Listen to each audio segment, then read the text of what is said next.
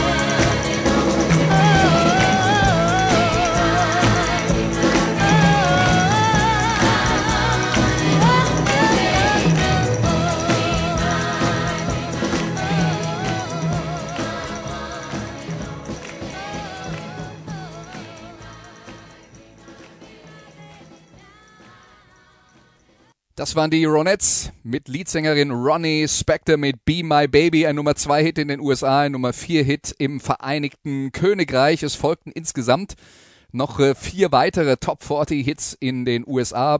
Besonders bekannt äh, ist äh, zum Beispiel auch noch äh, Baby I Love You. Da gibt es sogar eine Coverversion von der Punkband Ramones davon. Also die Ronettes waren Ikonen und äh, das waren nicht nur die Beatles, die alle in Ronnie Spector verliebt waren. Eher aus optischen Gründen, äh, aber äh, eine ganze Menge von Bands, die hinterher Musik weiterentwickelt hat, hat sich immer wieder auf diese Sounds aus den späten 50ern, frühen 60ern bezogen. Das geht, wie gesagt, bis in die Punkzeit äh, hinein, wo ja viele Bands schlicht und einfach dieselbe Art von Songs geschrieben oder gecovert haben und äh, das Ganze halt mit ähm, etwas äh, lauteren Gitarren aufgemotzt haben und äh, damit eine neue Art und einen neuen Stil kreiert haben. Ja, wie ging's weiter für äh, Ronnie Spector? Die hat also, wie gesagt, bis 66 mit den Ronettes zusammengearbeitet. Ihre Schwester Estelle war da mit dabei und auch äh, ähm, Nedra Talley.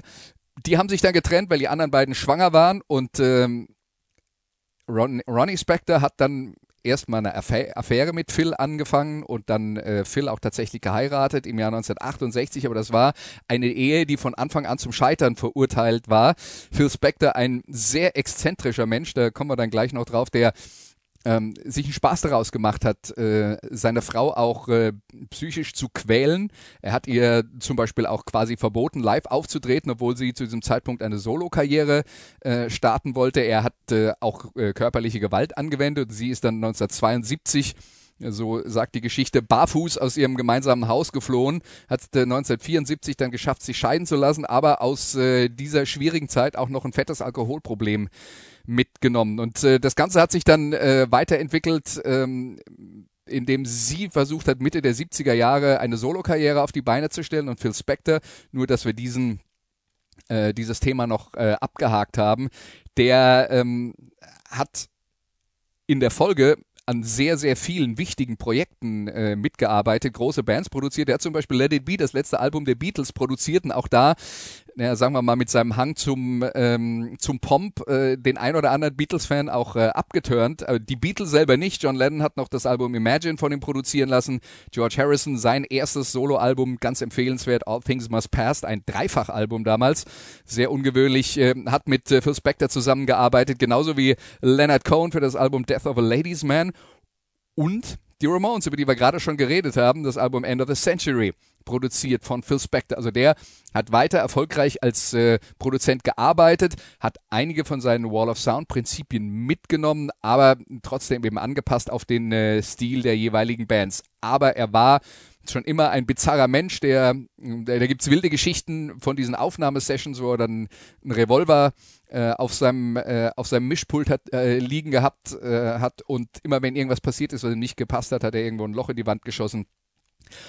Und das Ganze kulminierte dann im Jahr 2009 damit, dass er die Schauspielerin Lana Clarkson erschossen hat. Wie es genau passiert ist, weiß man natürlich äh, nicht im Detail, aber er wurde äh, wegen Totschlags in Haft genommen für mindestens 19 Jahre.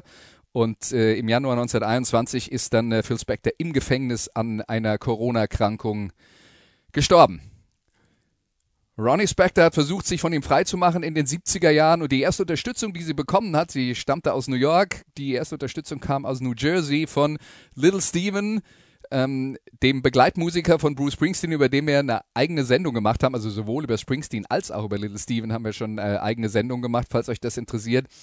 Aber äh, Little Steven einer, der immer versucht hat, ähm, die Brücke zu schlagen zu den älteren Künstlern aus dem Rock'n'Roll, um die äh, weiter bekannt zu halten, hat inzwischen auch ein eigenes Plattenlabel namens Wicked Cool Records, wo er andere Musiker und Musikerinnen aus der Vergangenheit ähm, in die Gegenwart versucht zu äh, transportieren. Und sein erstes Projekt in diese Richtung war also Ronnie Spector. Ähm, die haben zusammengearbeitet in der Phase, als Bruce Springsteen den Durchbruch noch nicht so richtig geschafft hatte. Zwischen Born to Run und Darkness on the Edge of Town, äh, seinen ähm, äh, dritten und vierten Alben, gab es sehr viele äh, juristische Konflikte und die Band war kurz davor, Springsteen zu verlassen, weil äh, sie schlicht und einfach nicht arbeiten konnten und keine Einnahmen hatten. Und Little Steven hat ein Projekt auf die Beine gestellt, womit er die Band finanzieren konnte und eben mit Ronnie Spector zusammenarbeiten konnte. Äh, es gab in Mitte der 70er Jahre eine Single und ausgesucht hat Little Steven dann auch noch einen Song, der tatsächlich so im Stil der Ronettes und der Girl Groups der 60er Jahre geschrieben wurde und zwar ebenfalls von einem New Yorker Künstler Billy Joel und hier ist dann Ronnie Spector mit der E Street Band und ihrer Version von Say Goodbye to Hollywood.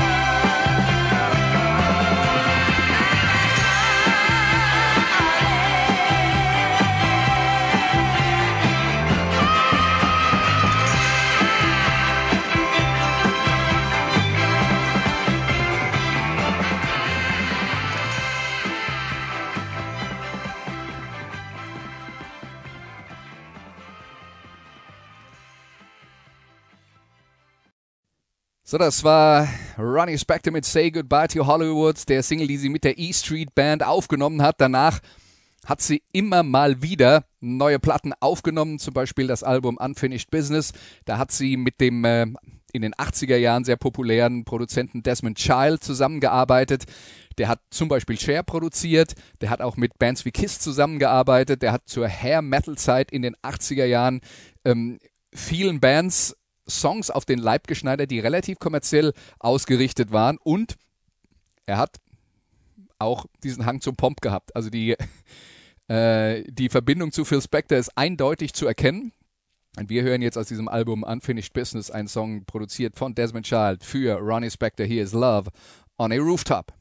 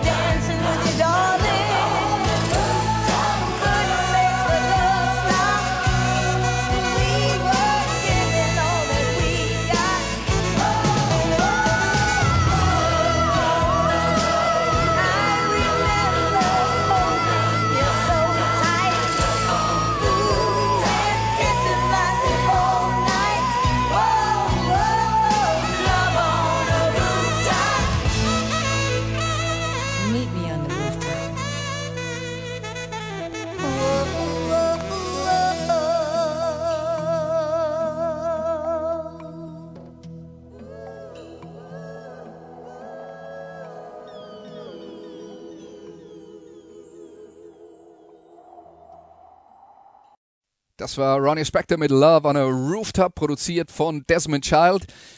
Die großen kommerziellen Erfolge für Ronnie Spector sind trotz der Qualität ihrer Aufnahmen in den 80er Jahren äh, dann doch ausgeblieben. Sie hat eher kleinere Projekte gehabt, aber sie hat es immerhin geschafft, im Rahmen einer Klage ähm, ihren Ex-Mann Phil Spector, der bei der Trennung quasi dafür gesorgt hat, dass äh, Ronnie Spector sehr, sehr wenig Geld äh, bekommen hat, äh, den dann doch nochmal dazu zu bringen, dass er nochmal äh, eine Sonderzahlung von zwei Millionen Dollar machen musste für äh, die Plattenaufnahmen, die sie mit ihm zusammen gemacht hat. Ähm, das hat sie ähm, also dann schon auch auf äh, ein finanziell äh, sicheres ähm, äh, Fundament gestellt in dieser Phase. Und sie hat dann ab und zu halt Platten aufgenommen und sie war aus der Gegend von New York und äh, hat da natürlich in der Szene auch Leute gekannt, also nicht nur Bruce Springsteen, die E Street Band. New York war ja auch sozusagen ähm, der, äh, der amerikanische Ursprung von Punkrock, über die Ramones haben wir schon geredet. Und es gab andere Künstler, die in New York äh, ihre großen Erfolge gefeiert haben. Zum Beispiel Johnny Thunders, der zuerst mit den New York Dolls eine viel beachtete, auch wenn äh, kommerziell nicht äh, erfolgreiche Proto-Punk-Band gegründet hatte und äh, dann eine Solo-Karriere gestartet hat. Johnny Thunders, der leider relativ früh von uns gegangen ist, weil er dem Heroin nicht entsagen konnte. Aber er hat ein paar tolle Songs geschrieben und auch dieser hier, den Ronnie Spector dann aufgenommen hat, also eine Künstlerin aus den 60er Jahren mit einem Song eines äh, ganz großen Punkhelden. Johnny Thunders hat das Stück geschrieben, es heißt You Can't Put Your Arms Around a Memory.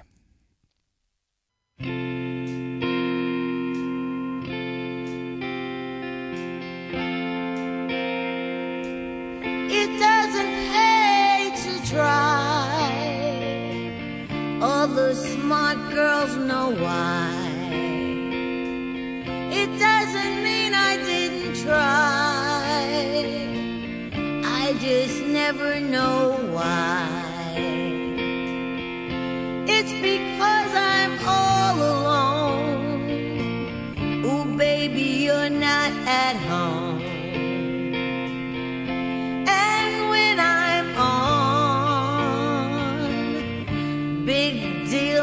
still alone.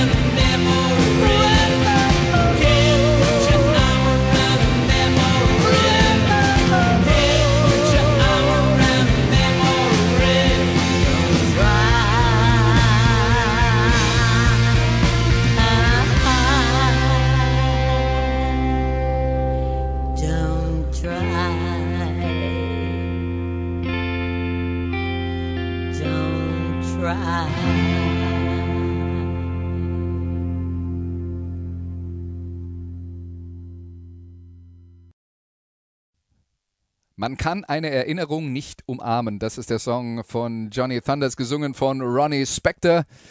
Sie hat dann äh, in den letzten zehn Jahren noch zwei, drei kleinere Veröffentlichungen gemacht, ein paar äh, ganz interessante Platten aufgenommen. Lohnt sich durchaus, sich die mal anzuhören. Gibt es auch äh, durchaus auf den äh, Streaming-Plattformen. Das ist also abrufbar, falls ihr euch dafür interessiert. Ich habe noch ein Stück von äh, Ronnie Spector ausgesucht, das sie auch als Coverversion aufgenommen hat. Große Songschreiberin war sie nie, aber sie hatte immer das Gespür für einen guten Popsong. Hier ist Favorite Waste of Time.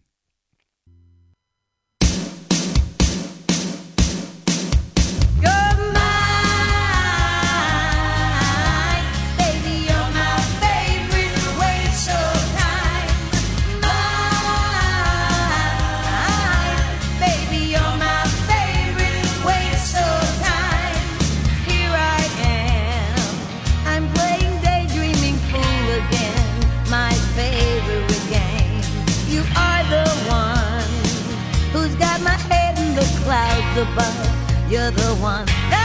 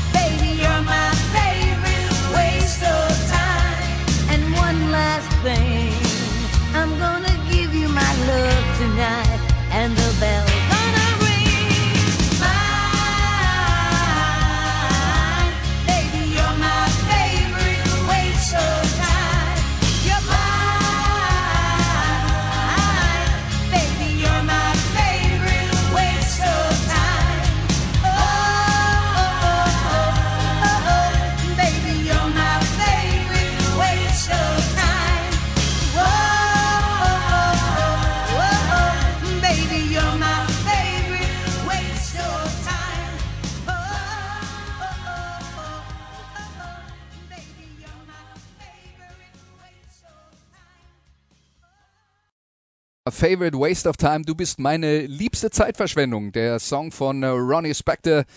Wie gesagt, sie ist am 12. Januar 2022 im Kreise ihrer Familie verstorben an einer Krebserkrankung.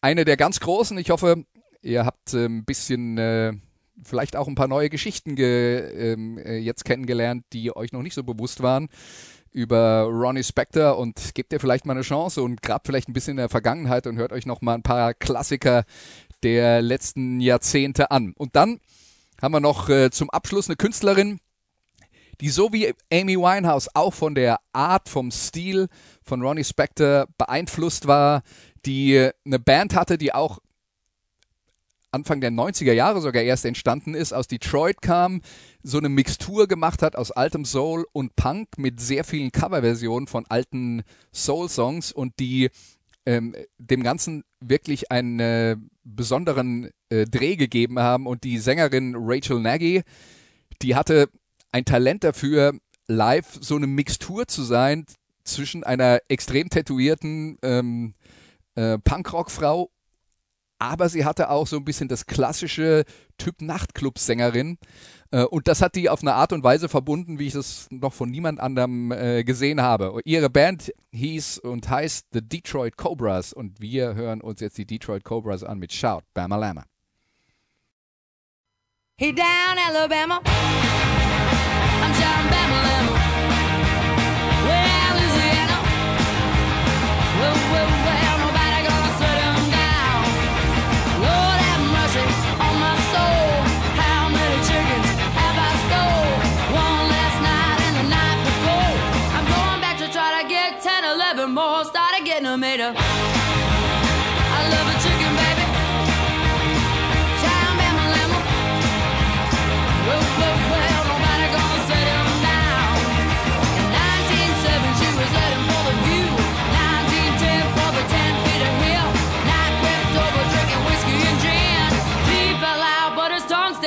His captain said so. Ooh, I love my chicken, baby. Yeah. Well, well, well, nobody gonna set him down. Little old lion one day, he a bad little fella coming down your way. Talk about your family, it's a crying shame. Said your mama's the chain gang, she's busting bricks now. Ooh, she do the work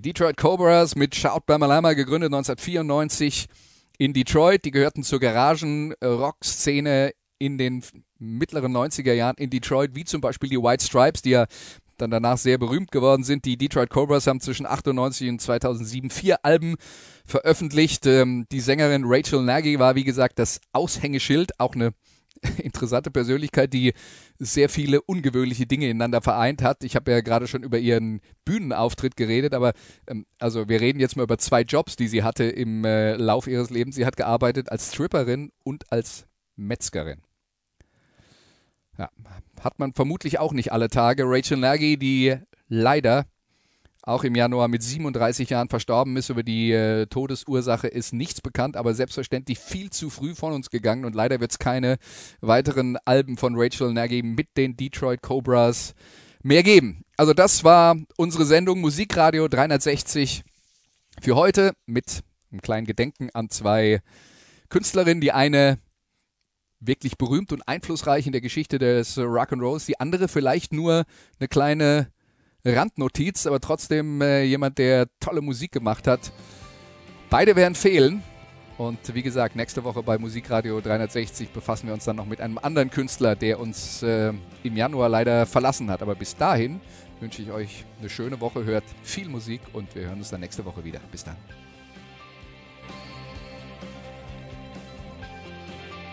Das waren die Daily Nuggets auf Sportradio 360.de. Ihr wollt uns unterstützen? Prächtige Idee! Einfach eine Mail an steilpass at sportradio 360.de schicken und ihr bekommt alle Infos. Und versäumt nicht die Big Show. Jeden Donnerstag neu.